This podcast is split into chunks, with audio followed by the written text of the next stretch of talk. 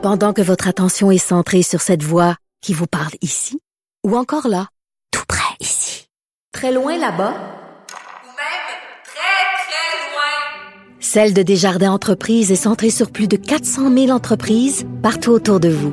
Depuis plus de 120 ans, nos équipes dédiées accompagnent les entrepreneurs d'ici à chaque étape pour qu'ils puissent rester centrés sur ce qui compte, la croissance de leur entreprise.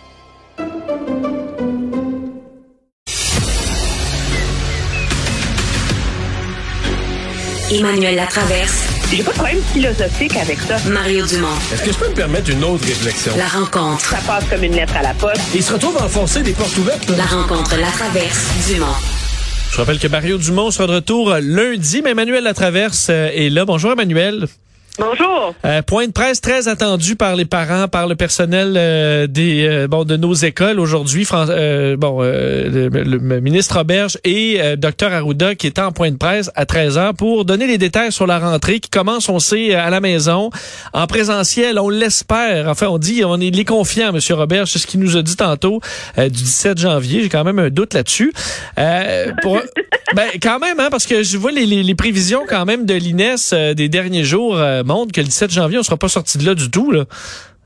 Ouais, mais je pense qu'on peut pas en tenir rigueur là, au, euh, au, au ministre Roberge là, sur si ça va être le 17, le 21 ou le 30 janvier. Là. Je pense qu'objectivement, c'est pas lui qui contrôle la courbe de l'épidémie. C'est pas c'est pas sur ses épaules que repose euh, cette euh, cette décision-là. Là. Surtout qu'on peut lui mettre sur les épaules. Non, mais c'est qu'il dit, mais, mais, mais, mais c'est qu'il nous dit pas, ah, ça va être le 17, mais ça peut changer, évidemment, selon euh, si la semaine prochaine, on aura peut-être une idée claire si on doit garder le 17 ou pas. Il nous dit, ah non, c'est le 17, j'ai parlé à la santé publique, puis euh, on est confiant, ça va être le 17. Ça, Euh, c'est la santé publique qui nous disait le 8 décembre qu'on allait avoir un Noël à 20. exactement. c'est- permettait un Noël à 10 le 25, mais qui a mis un couvre-feu en place cinq jours plus tard. Euh, moi, je trouvais que, ce- que bon, on se cachait souvent derrière la santé publique. Un mot quand même sur le point de presse en général, Emmanuel, quand je voyais, bon, euh, je parle de bon, euh, Roberge Arruda. Euh, c'est deux personnalités quand même un peu usées par la pandémie. Est-ce que je me trompe pas, qui ne peuvent pas se permettre beaucoup d'erreurs en ce moment? Oui, mais moi, je pense que le ministre Robert, je veux dire, un, un parent qui avait confiance aux mesures à l'école jusqu'ici va avoir confiance de ce qu'a annoncé le ministre Roberge aujourd'hui. Vraiment, je pense qu'il y a une avancée importante. Le fait que les enseignants vont être priorisés, vont être sur la liste donc de travailleurs essentiels pour avoir euh, Les tests PCR. euh, aux tests PCR, ça c'est hyper important. La distribution massive de tests rapides dans toutes les écoles et auprès de tous les enfants pour que les parents puissent tester leurs enfants avant de les envoyer à l'école. Ça, c'est super. Là. Je pense qu'on on est rendu là dans la pandémie. Puis ça, ça va rassurer les enfants. Maintenant, c'est sûr que le débat fait rage sur toute l'histoire de la ventilation, OK? Mais M. Roberge, lui, il est ministre, OK? Il y a une santé publique. Il y a un INSPQ qui continue à ne pas croire que la COVID se contamine par aérosol. Et il y a un INSPQ qui continue à dire que ça ne prend pas des purificateurs d'air. Que tu veux qu'il fasse, lui, à un moment donné? Ben, il est c'est- un peu coincé sur cet enjeu-là, je pense. Eh, Emmanuel, docteur Arruda, qui disait ah mais les, les, les, les filtres à air, si c'est mal utilisé, les filtres, mais je veux dire, c'est- c'est toutes les. Mais on est encore là-dedans. Oui, et n'importe quelle mesure, c'est mal utilisé. Si je te pique pas dans le bras pour le vaccin, mais je te pique à côté euh, dans, dans la- dans l'air, ça marchera pas. Ben c'est ça. Je veux dire, à un moment donné, n'importe quelle mesure, si elle est mal utilisée, ça fonctionne pas. Mais je pense qu'on peut quand même. On est cap- on a appris plein de choses là, pendant la pandémie à utiliser. On est capable de faire nos tests rapides. Je pense que changer un filtre à air, là, euh, la majorité des, des gens euh, euh, Oui, qui, qui sont des professeurs sont capables de le faire. Le site de l'INSPQ dit qu'il n'y a aucune preuve directe que le virus se transmet par voie aérienne. Alors, à partir du moment où la santé publique et l'INSPQ continuent à dire que la transmission par aérosol n'est pas un enjeu et que la seule chose contre laquelle il faut se protéger, c'est les gouttelettes, on ne peut pas être surpris qu'on en arrive Ouais. à cette conclusion-là. Sur la question de la ventilation, et plus largement, après ça, sur la question du risque que posent les écoles, et la question du masque N95. Bon, parce que là, le masque, c'est l'autre gros point, je voyais qu'il a fait réagir bien des, des professeurs. Plusieurs demandaient les N95. Puis ce qu'on nous a expliqué, c'est pas qu'on en manquait, c'est pas que, euh, c'est que c'était pas beaucoup plus, c'était pas plus utile finalement qu'un masque de, de procédure.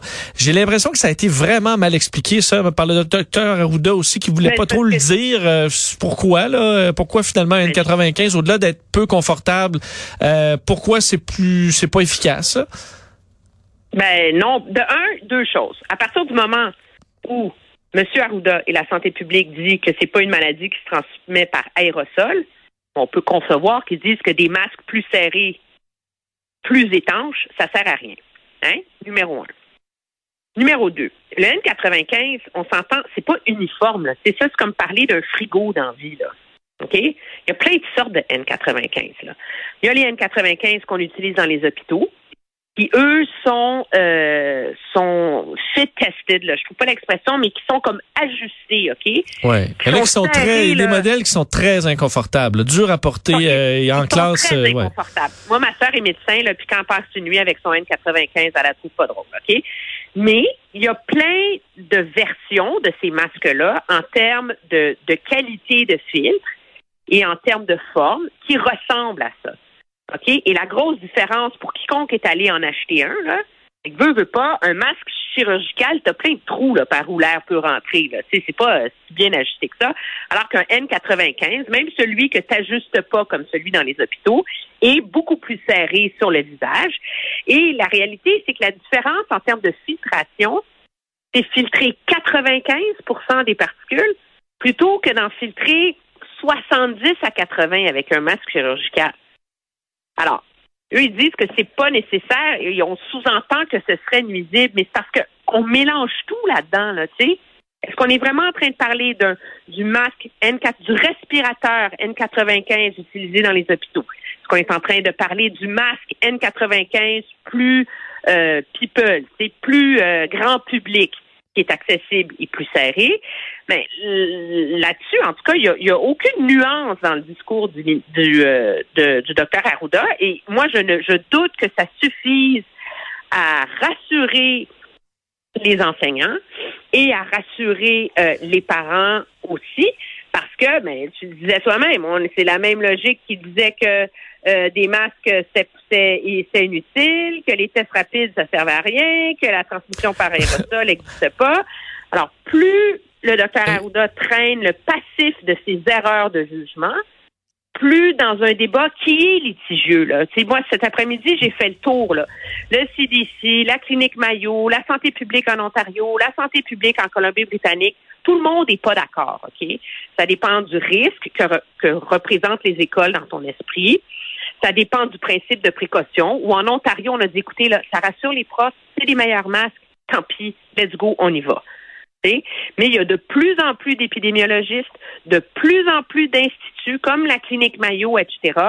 qui disent, écoutez, c'est pas obligatoire, mais c'est inévitable. Ce sont des meilleurs masques. Oui, parce qu'une des choses qui me chicotait de, de Jean-François Roberge, à qui j'ai parlé tantôt, c'est qu'il me disait, entre autres, ben, la santé publique nous dit, euh, tu sais, pour les, les gens, les élèves vont moins bien entendre et tout ça, mais c'est pas, c'est pas la santé publique qui évalue euh, euh, l'acoustique d'un masque N95. Je comprenais pas le rapport du tout. là. Le- le- le- la santé publique évalue, est-ce que le professeur est plus protégé à porter un N95? Je pense pas qu'on ait mis des, euh, des sonomètres dans des classes pour dire, OK, ben, tel masque, on, si un peu trop étouffé, l'enfant de 5 ans en arrière ou l'enfant de 15 ans, il entendra pas.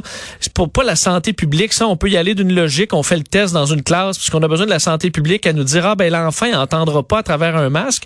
Ça, c'est, là, on est au-delà, de- on est ailleurs. C'est pas le job de la santé publique. C'est ce que c'est plus sécuritaire ou pas pour la COVID. C'est un peu ça leur mandat. Oui, mais eux, je veux dire, c'est. La santé publique pense encore que la COVID ne se transmet que par Oui. des bicyclettes si je te tousse dessus. Alors, c'est pas surprenant que ça soit leur, leur conclusion. Le ministre Roberge, ben, c'est peut-être pas une bonne idée de s'avancer dans des théories sur le fait d'entendre ou pas, parce que je te promets cinq minutes, il y a un prof qui va aller se mettre en avant de sa classe, qui va mettre un N95, puis qui va voir comment ça marche, là. Je veux dire, c'est pas. euh, Mais ça prend pas un rapport de l'INSPQ là-dessus, de- là. ben là, Euh. je veux dire, si ça prend un rapport avec des études testées de tout, à chaque fois qu'on prend une décision, on s'en sort pas. L'enjeu, c'est est-ce que le gouvernement est guidé par le principe de précaution? Et sur l'autel du principe de la précaution, moi, je pas experte, mais je peine à comprendre que on n'ouvre pas au moins la porte. C'est moi ce qui me surprend, c'est la façon aussi cavalière avec laquelle la santé publique dit que c'est pas nécessaire et le fait que c'est basé sur le fait qu'on juge que c'est un virus qui se transmet pas par aérosol, alors que là, je pense vraiment que sur cet enjeu-là, là, il y a un consensus international sur la question, puis que le Canada fait bande à part. Ouais, c'est qu'on a l'impression qu'on va se retrouver le 16 janvier, puis on va dire ah ben non, c'est sûr qu'on n'ouvre pas le 17, là, c'est impossible, garder les cas, puis euh, c'est sûr que là il faut des N95, puis c'est sûr que là il va falloir des filtres à air. On serait pas surpris d'en arriver là, comme si ce soit soudainement une évidence euh, et qu'on en soit rendu là. Parlons un peu de voir l'avenir, Emmanuel. Une question sur euh, là la pandémie, on n'est pas à notre première vague. On sait que la pandémie nous réserve toujours des, des, des, des surprises et nous attend dans le détour au moment où les choses se calment et on pense qu'on a traversé la tempête. Euh, est-ce que là, on se rend compte qu'à chaque fois, le gouvernement se fait prendre les culottes baissées euh, et que des plans de contingence, des plans d'urgence, si on trouve un autre variant euh, qui, arrive, qui est encore plus contagieux, qu'on soit prêt à, tous les niveaux de pandémie, parce qu'on se fait toujours surprendre?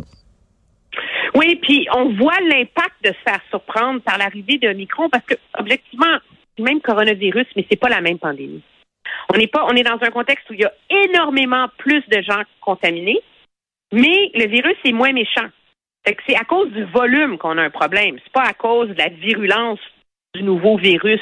Exact. Euh, et donc, ça, ça exige de revoir tous les protocoles en termes de contagion, tous les protocoles de retour au travail, tous les protocoles. Qu'est-ce qu'on va faire avec les classes? On va fermer une classe avec un enfant, deux enfants, trois enfants toutes les stratégies de dépistage.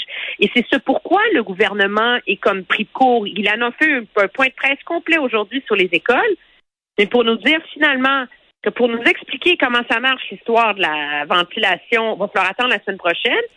Pour nous expliquer c'est quoi les protocoles pour fermer une classe, fermer une école, on est en train de les revoir. Ce que ça nous dit, ça, c'est qu'on est encore dans un contexte ou face à la pandémie et ces éléments imprévus, je pense qu'on peut s'entendre là-dessus, euh, il n'y a pas eu ces fameux plans de contingence. Qu'est-ce qu'on fait si? Et toi, tu pars en camping, là, tu te dis, qu'est-ce que je fais si... S'il pleut. Euh, mon chum se casse la, la jambe, puis ça prend trois jours de plus sortir. Ben, je m'apporte plus de bouffe, tu sais. Qu'est-ce que je fais si? C'est ça un plan de contingence. On fait ça tout le monde dans notre vie de dès qu'on prend des risques, là, euh, dans nos choix, dans nos voyages, dans tout le reste. Et c'est comme si face, à partir du moment où on a eu le vaccin, on a arrêté de les faire, ces plans de contingence-là, pour évaluer comment on répondrait à des situations différentes de celles qu'on connaissait euh, déjà. Et ça, on peut s'indigner, on peut blâmer le gouvernement euh, Legault tant qu'on veut, mais la réalité, c'est que le gouvernement ontarien est dans le même pétrin, le gouvernement français est dans le même pétrin, le gouvernement britannique est dans le même pétrin. C'est juste là, il faut, il faut apprendre notre leçon. la leçon à faire, on, personne ne tire. Ouais. Mais là, il va falloir la faire, là, parce que là, on a, on a compris qu'on pouvait avoir des, des surprises. On se disait, parfait, le vaccin va nous sortir de là rapidement. Ça peut être un petit peu plus long, euh, ça c'est clair. Emmanuel, merci, on se reparle demain. Très bien, ça me fait plaisir. Salut, bonne soirée.